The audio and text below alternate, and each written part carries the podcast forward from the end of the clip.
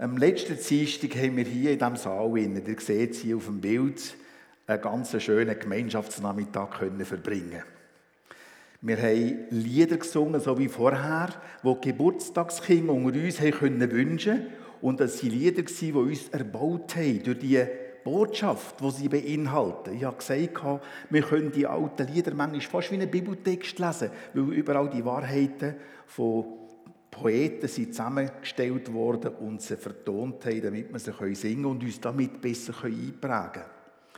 Wir haben den Psalm 104 angeschaut. Das ist ein Schöpfungspsalm. Und der Psalm war mit Bildern untermalt, die gut passt haben zum Text. Und im Anschluss haben wir Lotto gespielt. Und einige unter uns sind zu wahren Glückspilzen mutiert und haben so einen richtigen Berg von Geschenken vor sich gehabt. Hier ist noch gerade der Anfang davon, darum sehen wir noch nicht so viele Sachen. Hier ist es wahrscheinlich etwa gleich gewesen. Dann hat die Bilder gemacht, um festzustellen, wer wo sitzt, damit man, falls irgendetwas wäre, das nachher könnte zurückverfolgen Ein wunderbares Vieri haben wir nachher gehabt, wo wir alle unsere Finger und unsere Mühler geschleckt haben und haben einen grossartigen Gemeinschaftsnachmittag gehabt, sind nachher gestärkt heimgegangen. Und mir ist es so gegangen, ich denke vielen anderen auch. Aber im Vorfeld auf diesen Anlass ist bei mir etwas passiert, das mich ziemlich niedergeschlagen hat. Und zwar ist bei mir in meiner Voliere, wo ich einen Haufen Vögel habe, sie schon die Woche vorher vier Vögel ertrunken, weil es so stark gewindet und geregnet hat. Und die sind in dem Nistkästen innen ertrunken im Wasser, weil es einfach reingeregnet hat. Und im Vorfall von diesem Gemeinschaftsnachmittag ist mir ein kleines Vögel, das ich retten und extra separiert habe neu mal geschaut, dass es genug zu essen hat und alles, ist von unbekannter Seite ermordet worden.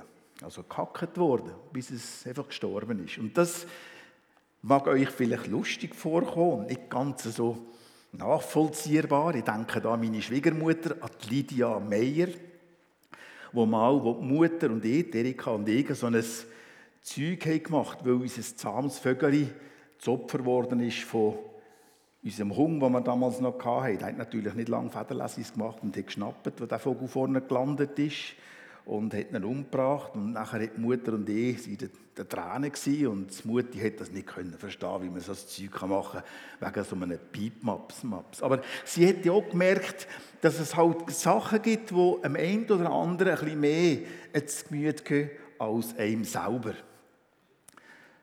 Einmal war es ganz besonders, als ich in der Türkei war und Blockunterricht hatte zum Thema Engel. Und dazu gehören auch die gefallenen Engel, Dämonen. Und die Themen haben wir dort erörtert. Und als ich zurückgekommen bin, heimgekommen in die Schweiz, hat mir die Frau gesagt, Anne, dass 14, oder ich habe es gesehen, 14 Vögel sind umgekommen, auf geheimnisvolle Art und Weise.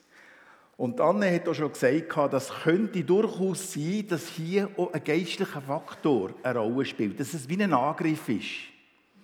Und vielleicht gibt es so in eurem Leben, dass ihr manchmal da oder dort irgendwelche Sachen habt, die schief gehen bei euch die Heime sei es in der Küche, sei es der Kuchenbrennt, sei es ein Telefon zur ungünstigsten Zeit, irgendein Wort, das nach einem falschen Haus kommt, das er nachher abschlägt oder niederschlägt, das Auto, das nicht will, ihr habt eine gute Absicht, wollt jemanden besuchen, wollt jemanden einladen, wollt etwas machen für die Gemeinde, für Gott, für das Evangelium.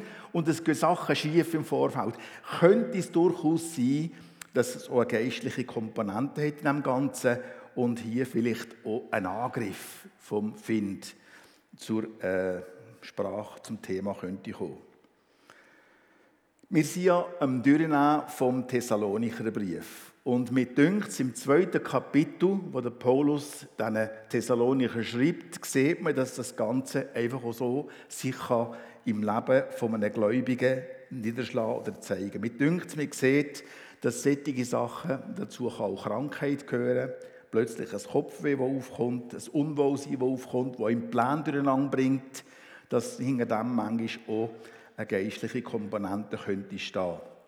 Ihr erinnert euch, der Paulus ist mit dem Silas oder dem Silvanus, wie er auch genannt wird, zusammen und dem Timotheus von auf Philippi gekommen. Sie sind zuerst mal nach Europa gekommen, das Evangelium dort zu verkündigen. Und nachher haben sie dort, also über die Ignatia sind sie gekommen und haben dann nachher von dort aus den Gang nach Thessaloniki gefunden und sie in Thessaloniki um dort gute Botschaften, um dort das Evangelium zu vermitteln und weiterzusagen. Und das Evangelium ist ja, wie wir so oft gehört haben, der Gottesdienst die Kraft von Gott, wo mächtig ist, in uns eine Veränderung zu bewirken. Und das hat sie tatsächlich auch dort da. Und es sind ein Haufen Leute, Juden und Nicht-Juden, zum Glauben an Jesus gekommen. Im Anschluss müssen der Paulus und die Gefährten allerdings das Feld räumen und müssen die Stadt für Thessaloniki verlassen, um, weil sie angeklagt werden, weil sie angeschuldigt werden. Hochpolitisch ist es zu und her gegangen. Es hätte für sie Gefängnis oder noch schlimmere Sachen können bedeuten Und darum sind sie weiter und nicht mehr auf der Via Ignatia, sondern einer südlichen Route Richtung Berge nach Beröa gegangen, nach Veria gegangen. Wir sehen es hier auf der Karte. Die Städte liegen relativ flach zusammen. Aber sie sind also weiter nach Beröa und haben Via Ignatia verlassen. Anschließend sind die Juden auch dort hergekommen und haben sie verfolgt. Und sie sind nachher, der Paulus vor allem, über Athen nach Korinth gegangen, wo er 18 Monate lang geblieben ist. Und wo dann nachher auch der Silvanus und der Timotheus zu ihm gekommen sind und er sie auch wieder können zurückschicken in die Städte, um dort die Gläubigen zu ermuntern. Das letzte Mal, wo wir uns zusammen getroffen haben und das erste Kapitel haben angeschaut, sind vor allem die Punkte, die Werke vom Glauben, Bemühungen von der Liebe und das Ausharren in der Hoffnung von den thessalonikischen Gläubigen gerühmt worden von Paulus, weil sie sich in dieser Hinsicht bewährt haben. Und wir haben damals so gesagt, Blut, Schweiß und Tränen. Das kann es durchaus bedeuten für einen Gläubigen, wenn er zum Glauben an Jesus kommt, ihm wird entschieden nachfolgen, dass nachher das sättige Folgen kann haben nicht nur einfach gläubig sein und da gut sich leben, sondern auch sich einsetzen für den Glauben, eben das umzusetzen, was Jesus uns gesagt hat auch wenn es eben Widerlichkeiten, Schwierigkeiten, Angriffe und Anfindungen bedeuten kann. Von Seiten der Welt, von Seiten von außen, die sich in unterschiedlicher Art und Weise auch niederschlagen können. Wir haben gestaunt das letzte Mal, wie in dieser Stadt Thessalonik innerhalb von kurzer Zeit, das ist von drei Sabbaten dreht, man nimmt allerdings an, dass der Paulus und der Silas und der Timotheus etwa vier bis fünf Monate waren, weil es doch eine rechte Gemeinde ist entstanden oder mehrere Hausgemeinden sind entstanden. Und wie ist das möglich? Das ist eben, weil das Evangelium Kraft von Gott ist, wo wirksam ist. Deine und meine Verantwortung ist es, das Evangelium anderen Leuten zu proklamieren. Wir haben vielleicht nicht auf alle Fragen eine Antwort, aber wir sollen das Evangelium weitersagen und der Rest ist Gottes Verantwortung. Er braucht das Evangelium als wirksame Kraft, um in den Herzen zu wirken und so geschehen auch wirklich Wunder in den Leben der Menschen. Der D.T. Niles hat gesagt, das ist ein Sri Lanka oder ein, von Ceylon, Sri Lanka, ein Methodistenprediger, der gesagt hat, evangelisieren ist nichts anderes als ein Bettler, wo man einem anderen Bettler mitteilt, sagt, wo ein Brot finden kann. Du und ich, wir sind im Grunde nichts anderes als Bettler und sagen anderen Leuten, wo es nicht gut geht, wo eben die nötigen äh, geistliche Mahlzeit gefunden wird, wo das Leben gefunden wird, mit anderen Worten. Und darüber schreibt der Paulus jetzt im zweiten Kapitel und erinnert Thessalonicher an die Zeit vor bald einem Jahr, wo er bei ihnen war und ihnen eben das Evangelium predigt hat. Er hat gesagt, wo sie Brot finden können. Wir lesen jetzt den Text, äh, die ersten zwei Verse aus dem etwas längeren Kapitel.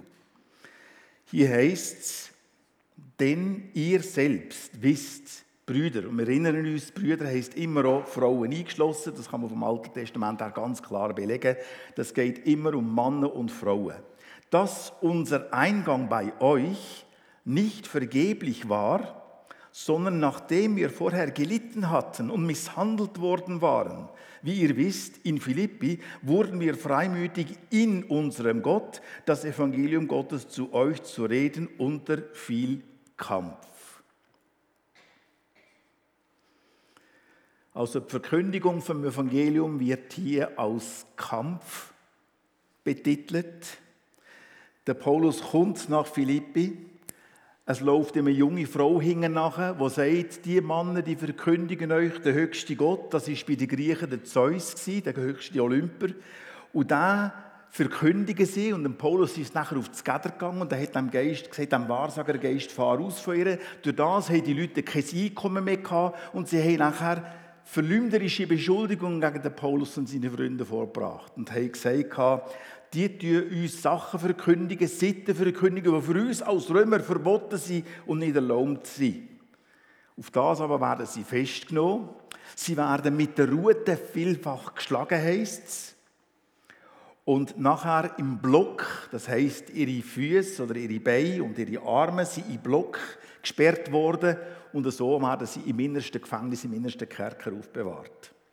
Verkündigen das Evangelium und die Folge davon ist das. Und da kann der Paulus und der Silas schon ein bisschen genackt dran. Aber irgendwann einmal im Laufe dieser Nacht, also am Abend, um Mitternacht heisst es, haben sie angefangen, Gott zu loben es hat anschließend ein Erdbeben gegeben, wie es vorher in der Apostelgeschichte, die äh, Marianne gelesen hat. Und die Kerkertüren sind aufgegangen und sie können gehen. Der Kerkermeister kommt im Anschluss zum Glauben mit seinem ganzen Haus und sie können nachher von dort aus weiterreisen. Es heißt im Vers 2 hier, dass sie Freimütigkeit bekommen haben in Gott. Genau wie der Apostelgeschichte vorher bei der Lesung. Freimütigkeit in Gott. Ich habe noch schon das letzte Mal gesagt, dass das Wort «en», «in» im Deutschen, dass es sehr viel vorkommt und dass es wie ein Geheimnis ist, dass du und ich in Christus sind, in ihm sind. Und das könnt ihr mal im Neuen Testament probieren zu sehen, wie viel man das heißt in Christus. Ihr seid in Christus und euer Leben ist mit Christus verborgen in Gott. Und hier findet ihr Kraft, Stärke oder Freimut in Gott. Wir alle kennen die Stelle aus dem Alten Testament, 1 Samuel 30, Vers 6, wo der David so richtig am Ende war. Wo seine Kollegen um ihn herum, mit denen er unterwegs und auf der Flucht war vor den, vor den Regierenden, vor dem Saul, wie er dort total am Boden war und seine eigenen Leute ihn haben steinigen Das war der Tiefpunkt von seinem Leben. Und nachher heisst es dort, aber David stärkte sich in dem Herrn, seinem Gott. Und die Frage hier von mir ist an dich, wie stärkst du dich in Gott? Was machst du, wenn es dir nicht gut geht? Wenn du am Boden bist, wenn du angegriffen bist, wenn du nicht mehr weiter weißt? Der Paulus und der Silas haben angefangen zu singen. Vielleicht ist es Gesang. Dann hat mir das bestätigt und gesagt, sehr oft ist das Liedersingen etwas Stärkendes, etwas Motivierendes, wenn man die Wahrheiten wiederholt mit anderen zusammen im Gesang. Oder Gemeinschaft unter Gläubigen, das Gebet miteinander, so jemandem können das Herz ausschütten, vielleicht etwas Schönes machen oder sich einmal zurückziehen, ein Buch lesen oder vielleicht einfach auch sonst irgendwie eine Möglichkeit, um sich in Gott zu stärken. Die Frage, wie stärkst du dich in Gott? Überleg dir das einmal. Oder was könntest du machen, um dich in Gott zu stärken? Vielleicht kannst du mit anderen über das Thema diskutieren und kannst vielleicht von anderen lernen oder anderen motiviert werden, zum einen Weg zu finden, um dich in Gott zu stärken. Und das geht, das brauchen wir nämlich immer wieder. Das Leben mit Jesus und Jesus hingen nachher ist ein schmaler Weg, ist ein dorniger Weg, ist kein einfacher Weg. Und da brauchen wir es immer wieder, dass wir uns stärken können in Gott. Anschließend kommen die Erlebnis in Thessalonik. Das ist Philippi, von dem schreibt er, von der Vergangenheit. Jetzt kommen sie nach Thessalonik. Und hier heißt es das Evangelium Gottes. Das ist mir aufgefallen in diesem Text hier. Es kommt im Neuen Testament fünfmal vor, das Evangelium Gottes als Evangelium, das zu Gott gehört. Einmal kommt es im Korintherbrief vor, auch von Paulus verfasst, und einmal kommt es im Petrusbrief vor, von Petrus verfasst. Und dreimal kommt es hier in diesem kurzen Text vom zweiten Kapitel vom Thessalonicher Brief vor. Evangelium Gottes. Und nachher heißt es noch die Kunde Gottes. Und nachher heißt es noch einfach Evangelium. Fünfmal also das Evangelium, das Wort Gottes hier in diesem Text. Und er sagt, dass er das Evangelium verkündigt hat mit viel Kampf. Das Wort hier heißt Agonie. Und Agonie, wenn wir es nachschlagen, was es bedeutet, wie wir es im Deutschen jetzt brauchen, dann ist es ein Todeskampf. Aber im Griechischen ist es eigentlich ein starkes Bemühen, es kann Angst einschließen, einfach ein Kampf. Und so ist es dem Paulus gegangen in Thessaloniki, wo sie ihn auch beschuldigt haben, politische Motive zu haben, wo sie haben probiert, die römischen, die römischen Oberheiten gegen ihn aufzubringen. Also alle Angriffe von Einschüchterungen, Mutlosigkeit und so weiter, das kann, ist ein Hinweis darauf, dass der Find etwas dagegen hat, dass man hier das Evangelium verkündigt. Das will er auf keinen Fall. Oder er will auch nicht, dass du im geistlichen Schritt nach vorne machst, wachst, weitergehst, anderen das Evangelium mitteilst, gute Werke tust für Gott, um ihn zu verherrlichen. Er probiert mit allen möglichen Mitteln dich und mich daran zu hindern. Und wenn es wegen dem Widerlichkeiten gibt im Leben, dann kann das eine Erklärung sein. Ich sage nicht, es ist immer so. Aber es kann durchaus eine geistliche Komponente haben, weil es in unserem Leben drunter und drüber geht. Wenn Sachen nicht gut laufen. Wenn es allerdings immer ständig gut ist, wenn keine Probleme vorhanden sind, dann ist es eher ein Grund, um sich zu fragen, Moment, ist echt bei mir meine Nachfolge wirklich noch neu in der Ordnung? Ich habe mal so ein Büchlein geschrieben, über Zent geschrieben, es hat noch ein paar von denen. Und hier geht es bei Sardes darum, dass die Gemeinde den Namen hat, dass sie lebt. Aber sie ist eigentlich tot. Und wenn man den geschichtlichen Hintergrund von der Stadt Sardes anschaut, dann sieht man, dass dort Wachen geschlafen haben, wo sie von den Persern umstellt waren. Keine Wachen haben aufgestellt. Und die Perser sie haben sich so sicher gefühlt in ihren Mauern. Und die Perser dann nachher die Mauer besteigen, können die Tür auftun und die Stadt ist in einer Nacht gefallen. Obwohl doch das Reich der Lüder, vom Krösus, ein ganz starkes Königreich war, um etwa 600 vor Christus hat sich das abgespielt. Und es geht darum, dass wenn in unserem Leben alles immer wunderbar läuft, immer alles gut geht, dass es eher Grund zur Sorge ist, ob ich geistlich noch auf dem richtigen Weg bin oder nicht. Weil, wenn wir geistlich vorwärts gehen wollen, wenn wir Jesus nachfolgen wollen, dann nicht unbedingt immer, aber dann wird das auch Sachen haben, Folgen haben, Angriffe haben von geistlicher Seite, weil der Satan nicht will, dass wir eben im Glauben vorwärts gehen und wachsen und Gottes Willen umsetzen. Es geht gerade weiter mit Angriffen, die lassen nämlich nicht lange auf sich warten, kommen in den folgenden Versen. Hier heißt es denn, denn unsere Ermahnung geschah nicht aus Irrtum, auch nicht aus Unlauterkeit, auch nicht mit List, sondern wie wir von Gott tauglich befunden worden sind, mit dem Evangelium betraut zu werden, so reden wir nicht, um Menschen zu gefallen, sondern Gott, der unsere Herzen prüft. Denn weder sind wir jemals mit schmeichlerischer Rede aufgetreten, wie ihr wisst, noch mit einem Vorwand für Habsucht. Gott ist Zeuge, noch suchten wir Ehre von Menschen, weder von euch noch von anderen, obwohl wir das als Christi Apostel gewichtig hätten auftreten können. Es dünkt mir, man kann hier zwischen den Zielen bei diesen Aufzählungen von diesen sieben Sachen lesen, von diesen sieben äh, Beschuldigungen lesen, das sind Sachen, die Paulus sie vorgeworfen wurden. Es hat geheissen, von der Seite von seinen Kritikern, dass er im Irrtum sei, dass er unlautere Motivationen hat, dass er List wird anwenden, um die Leute hinter das Licht zu führen, dass er will Menschen gefallen und vor Menschen gut dastehen, dass er schmeichelnde Rede wird brauchen, um die Leute um den Finger zu wickeln, oder dass er eben Habsucht, habsuchtige Gedanken hätte oder Ehrsuche von Menschen. Dann und ich, wir sind ja rund 25 Jahre lang in der Türkei die Heime und unsere Absicht war, dort das Evangelium zu verkündigen. In dieser Stadt Antalya, wo wir zuerst leben konnten, ist erst langsam, langsam eine Gemeinde entstanden. Aber mit dem Entstehen von einer kleinen Gruppe von vielleicht 10, 12 Personen, wir haben uns im Wald versammelt oder in Häusern versammelt, haben wir plötzlich angefangen zu hören, dass gesagt wurde, ist der Hans und Anne, die machen Fotos für uns und die verkaufen sie nachher im Ausland. Die bekommen Geld für das. Oder es hat geheißen, dass wir für die CIA arbeiten würden. Ich war einmal in Amerika als 20-Jähriger, nur drei Tage für ein Hockeyspiel und nachher sind wir wieder zurückgereist. Ich habe überhaupt nicht mit Amerika am Hut. Oder es hat geheißen, dass der Schweizer Staat uns würde unterstützen und uns dorthin geschickt hätte, um seine Interessen zu verfolgen. Wir würden Visa beschaffen für Türken oder für Kurden. Wir würden für Männer Frauen finden im Westen. Oder noch schlimmer, wir würden Frauen verkaufen, mit Frauen handeln, Drogen umsetzen. Wir würden 100 Dollar Not in die Neue Testament hineinlegen, dass die, die kommen, nachher zu der christlichen Kirche kommen. Wir wollen das Land teilen. Das, was die Kreuzzügler nicht machen konnten, mit dem Schwert würden wir jetzt durch die Hintertür probieren zu machen, indem wir die Jungen verführen. Wir würden einen Umsturz planen im Land.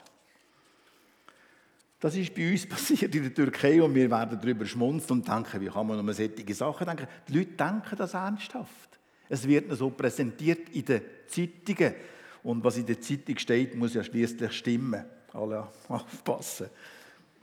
Und hier bei uns in der Schweiz gibt es das auch, dass uns solche Vorwürfe entgegengebracht werden. Ich habe mir so ein paar Sachen aufgeschrieben. Wir würden den Leuten das Geld aus der Tasche ziehen. Immer wieder Opfer einsammeln und Spenden einsammeln, um sie nachher vielleicht für eigene Projekte zu brauchen. Wir würden Hirnwäsche betreiben, den Leuten ihre Köpfe waschen. Wir würden Leute unmündig machen, dass sie nicht mehr selber entscheiden können. Oder wir würden sie für unsere politischen Ziele missbrauchen. Als wir im Vorfeld noch uns mit Marianne getroffen haben, jetzt sie den Vorwurf gebracht, der ihrem Mann entgegengebracht ist worden, nein, so arm bin ich nicht, dass ich das bräuchte. Wir sind arme Menschen, die ohne das im Leben nicht zurecht kämen. Eigentlich stimmt das. Wir brauchen Jesus. Wir mögen vielleicht gut zurechtkommen, aber plötzlich kommt der Zeitpunkt, wo es nicht mehr geht. Und vielleicht geht es so gut bis zum Lebensende, aber nachher kommt das Gericht. Wir werden nicht können vor Gott bestehen durch unsere eigenen Anstrengungen, durch unser eigenes Schaffen und Wirken. Sättige Anschuldigungen werden uns entgegengebracht. Ihr habt vielleicht noch andere Anschuldigungen gehört in eurem eigenen Leben oder aus eurem Umfeld. Und dann stehen wir manchmal hilflos und gegenüber und wissen gar nicht, was wir sagen sollen sagen. Aber es tut irgendwo weh. Sättige Sachen. Es stimmt doch gar nicht.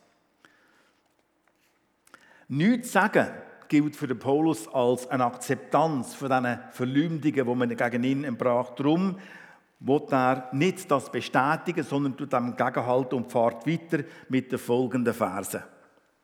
Ah, er sagt hier auch noch, Herr, prüf mein Herz. Und er tut wahrscheinlich da an ein Zitat aus dem Psalm 139, wo es heißt, du siehst mein Herz, du weißt, wie ich es meine, Gott. Also er beruft sich auf Gott, dass er nicht sättige Ziel hat. Und jetzt tut er die Umstände klären und sagt, wie es eigentlich wirklich ist. Sondern wir sind in eurer Mitte zart gewesen wie eine Mutter ihre Kinder pflegt. So in Liebe zu euch. Ich muss schauen, dass ich es da bei mir sauber finde. So in Liebe zu euch hingezogen waren, wir willig euch nicht allein das Evangelium Gottes, sondern auch unser eigenes Leben mitzuteilen, weil ihr uns lieb geworden wart. Denn ihr erinnert euch, Brüder, an unsere Mühe und Beschwerde, Nacht und Tag arbeitend, um niemandem von euch beschwerlich zu fallen, haben wir euch das Evangelium Gottes gepredigt. Das ist zum dritten Mal Evangelium Gottes. Ihr seid Zeugen und Gott, wie heilig und gerecht und untadelig wir gegen euch, die Glaubenden waren. Wie ihr ja wisst, dass wir euch, und zwar jeden einzelnen von euch, wie ein Vater, seine Kinder ermahnt und getröstet und beschworen hat, haben, das Gottes würdig zu wandeln, der euch zu seinem Reich und seiner Herrlichkeit beruft. Also er sagt im Gegenteil, die Beschuldigungen stimmen überhaupt nicht. Ich habe wie eine Mutter mich eingesetzt, wie eine Mutter sich für ihre Kinder einsetzt und sie pflegt, habe ich mich eingesetzt für euch und euch das Evangelium von Gott mitteilt. Die Mütter unter uns, die mögen sich ganz sicher noch erinnern, wo sie kleine Kinder hatten und wie sie für die Kinder da waren, 24 Stunden, sieben Tage in der Woche. Was auch immer da war, das Bedürfnis war da. Die Mutter hört es, die Mutter steht auf, die Mutter geht schauen. Manchmal macht das auch der Vater, löblich. Aber sehr oft ist es die Mutter, die das einfach macht und nicht haben kann, weil es dem Kind in irgendeiner Weise nicht gut geht. Und der Paulus sagt, ich war wie eine Mutter für euch. Ich habe mich wie eine Mutter eingesetzt für euch, damit es euch an nichts fehlt, damit ihr auch in eurem geistlichen Leben weiterkommt. Er sagt sogar, dass er für, seine, für seinen Unterhalt selber gesorgt hat. Er war ja Zeltmacher und noch in Korinth lesen wir, dass er geschafft hat für seinen Unterhalt. Und hier ist es in Thessalonik genau gleich der Fall gewesen. Also er muss länger dort geblieben sein und hat für seinen Unterhalt geschafft, um nicht ihnen zum, zur Last zu werden. Ohne auf Profit oder Lohn zu warten, hat er sich vorausgehabt. Und so geht es auch heute dass sich die Menschen, dass sich du und ich für andere einsetzen, weil wir doch das Evangelium von Gott, die Liebe von Gott, das Mitgefühl von Gott anderen teilen indem dass wir in ihrem Leben Anteil haben. Indem wir sie besuchen. Indem wir für sie beten. Indem wir ihnen anrufen. Indem dass wir ein Geschenk machen zur Ermutigung. Verschiedenste Wege, mit denen du und ich probieren, Leute um uns herum etwas weiterzugeben von Gott. Ich erinnere mich, dass ich manchmal frustriert war in unseren Jahren in der Türkei. Wenn man viel Zeit und Energie hat investiert in eine Person, gesprungen ist, wenn sie in Not war, Fahrten hat unternommen, hin und her. Ich denke, ich bin in ein Gefängnis gegangen, so oft dorthin gegangen. Und am Schluss hat sich der Mann einfach nicht mehr gemeldet, als er aus dem Gefängnis rausgekommen ist. Und das kann einem manchmal so ein bisschen schmerzen und einfach wehtun. Man hat ja nicht die Absicht, dass man einen Gewinn hat daraus, aber man will doch, dass die Leute wenigstens vorwärts gehen und in Christus gefestigt sind. Und wenn das nicht passiert, dann kann ihm das auch zusetzen. Und vielleicht geht es dir auch so im Leben, dass du da oder dort Leute hast, oder die hast investiert in sie, der hast Zeit genommen für sie, hast Fahrt genommen für sie, hast Geld aufgewendet, Blut, Schweiß und Tränen. Und es ist wie vergeblich gewesen. Wir wissen nicht, was am Schluss dabei rauskommt. Das weiß Gott alleine. Uns mag es manchmal vorkommen, als ob es vergeblich wäre. Aber auch da gibt es ein Mittel dagegen. Es heißt, dass unsere Arbeit nicht vergeblich ist dem Herrn. Im 1. Korinther 15, 57. Und nachdem er sich mit einer Mutter verglichen hat, Paulus vergleicht er sich auch noch mit einem Vater, der seine Kinder für das Leben rüsten will noch etwas mitgeben für das Leben. Und das Wort, das hier vorkommt, mit ermahnen, das ist das Wort Parakaleo. Wir kennen das vielleicht vom Paraklet, vom Heiligen Geist, wo ja als Ermahner oder als Tröster oder als Fürsprecher an unsere Seite gerufen wird. Parakaleo, eine Seite gerufen der, der uns beisteht. Und genauso kann das Wort hier auch anders übersetzt werden. Maria hat uns aufmerksam gemacht auf unterschiedliche Übersetzungen. Es ist immer wertvoll, auch an anderen Orten nachzuschauen. Ein Beistand, jemand, der zuredet, jemand, der tröstet, der fürspricht, spricht für ihn. Das macht der Paulus hier, wie ein Vater es macht bei seinen Kindern. Schau, nimm es nicht zu ernst, das kann passieren. Du musst weitergehen. Leute stehen wieder auf und gehen vorwärts. Einfach so wie ein Vater es mit seinem Sohn, mit seiner Tochter macht, macht es der Paulus hier mit ihnen. Er erwähnt hier Wort vom Trost oder vom Mutmachen. Ans Herz legen, die drei Worte werden hier verwendet unter Beschwören und Bezeugen, fast so ein, ein Anflehen von dass sie doch so auf dem Weg weitergehen und ja nicht sich abbringen lassen davon durch die unterschiedlichen Umstände, die eben manchmal schon sehr widerlich und unangenehm können sein Das ist die Motivation vom Evangelist. Das ist die Motivation von Paulus hier in Thessalonik. Das schreibt er ihnen aufgrund von den Nachrichten, die er von Silas und von Timotheus hat bekommen, wo sie eben zu ihm nach Korinth gekommen sind. Er hat ja innerhalb von kurzer Zeit den Brief verfasst, um ihnen einfach zu antworten und sie eben auch zu trösten. Wenn man dem Paulus aber solche Sachen vorhaltet, wie wir gelesen am Anfang, dann tut das sehr weh im Herz. Und ihr kennt es vielleicht auch, wo ihr einfach verletzt worden seid durch irgendetwas, was man euch unterstellt hat, das nicht der Wahrheit entspricht. Und das tut immer sehr weh. Besonders, wenn man es nicht kann, irgendwie zurecht machen oder sich rechtfertigen kann.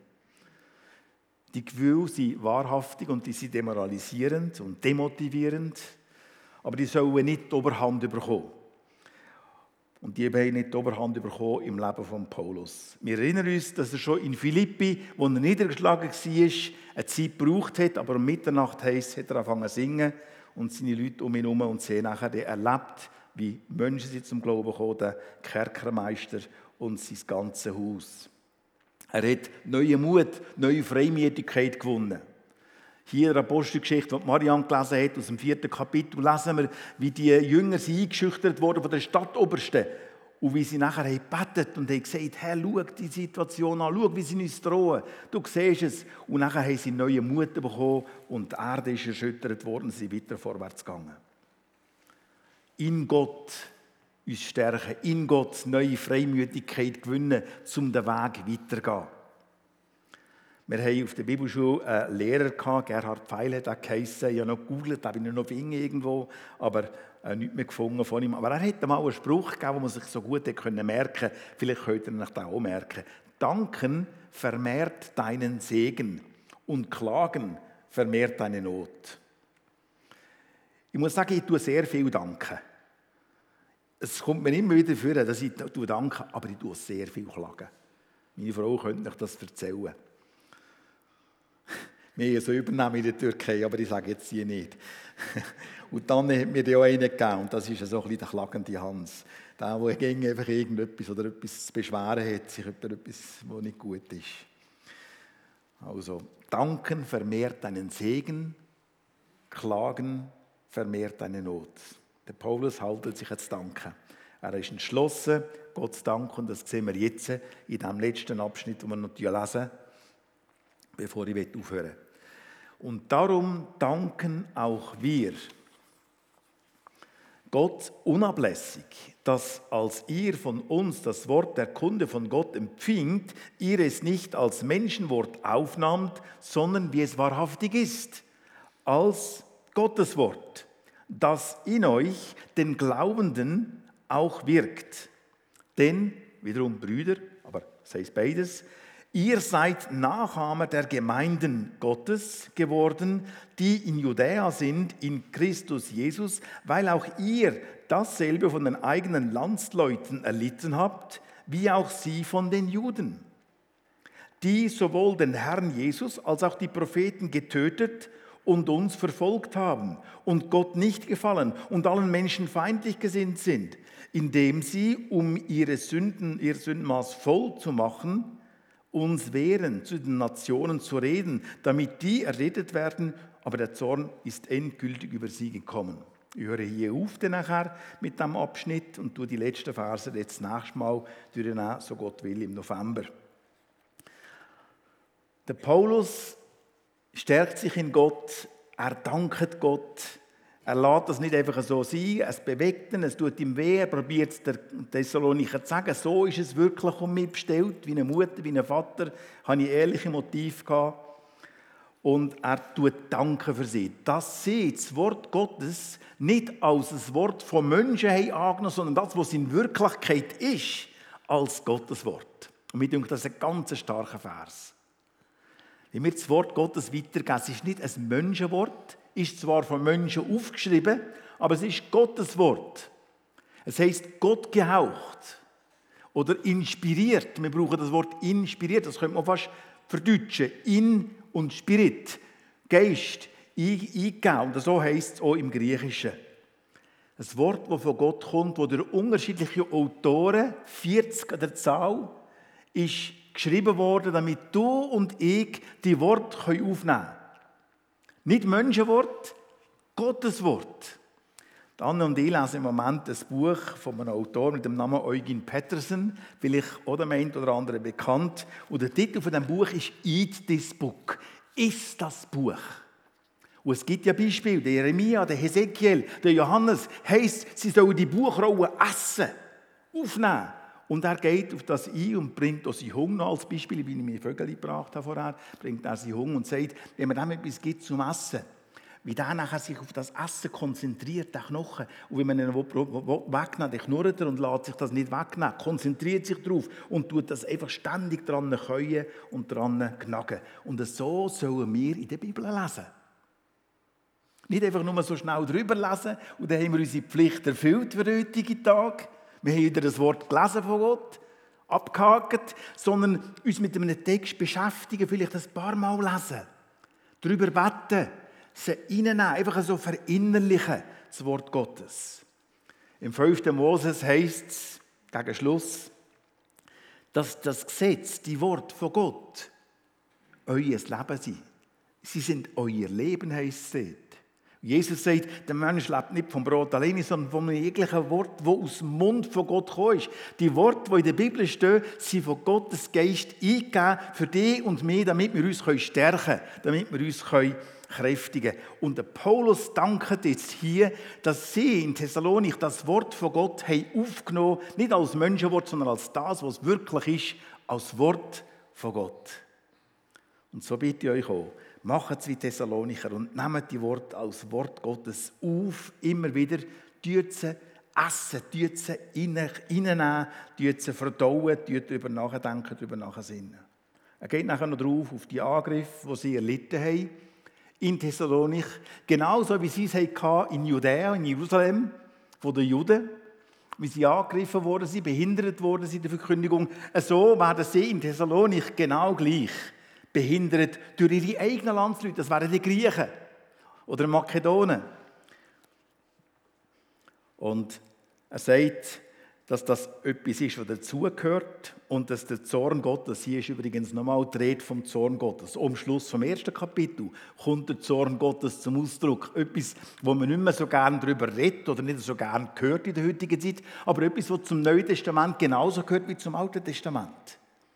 Der Zorn Gottes, der aufgehalten wird, weil noch Gnadenzeit ist, aber wie die mal abgelaufen ist, wie Jesus wiederkommt, dann wird der Zorn Gottes offenbart werden. Und vielleicht sind ja die Anzeichen, die wir haben in der Welt, die Katastrophen rund um den Weltbau, die Brände in Griechenland, in der Türkei, Überschwemmungen am Schwarzen Meer und in, in, äh, in Japan war es oder in Deutschland die Katastrophen, die man hat, die Seuchen, die man hat, die Masken, die man anlegen Vielleicht ist das alles ein Hinweis auf das kommende Ausschütten von Gottes Zorn. Und darum sollen doch noch viele Leute in dieser Zeit über das nachdenken und anfangen bewegt werden und bereit sein, damit zu rechnen, dass Gott zu seinem Wort steht und dass er einmal wird um Gericht zu halten und darum tun wir gut daran, auf die gute Botschaft zu achten, solange es heute heisst.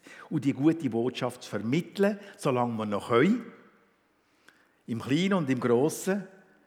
Und dabei werden auch Widerstände entstehen. Dabei wird es auch Reaktionen geben von der anderen Seite. Das soll uns nicht irgendwie durcheinander bringen. Wenn das passiert, sind wir in der besten Gesellschaft von einem Paulus, einem Silas und einem Timotheus. Amen. Ich tue noch beten. Herr, ich danke dir dafür, dass wir heute Morgen wieder einen Text aus deinem Wort anschauen können.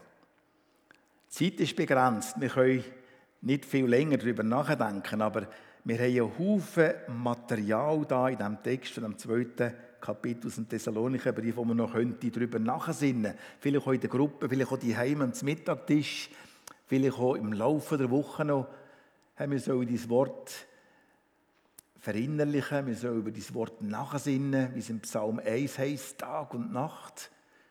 Die Person ist glückselig gepriesen, die das macht.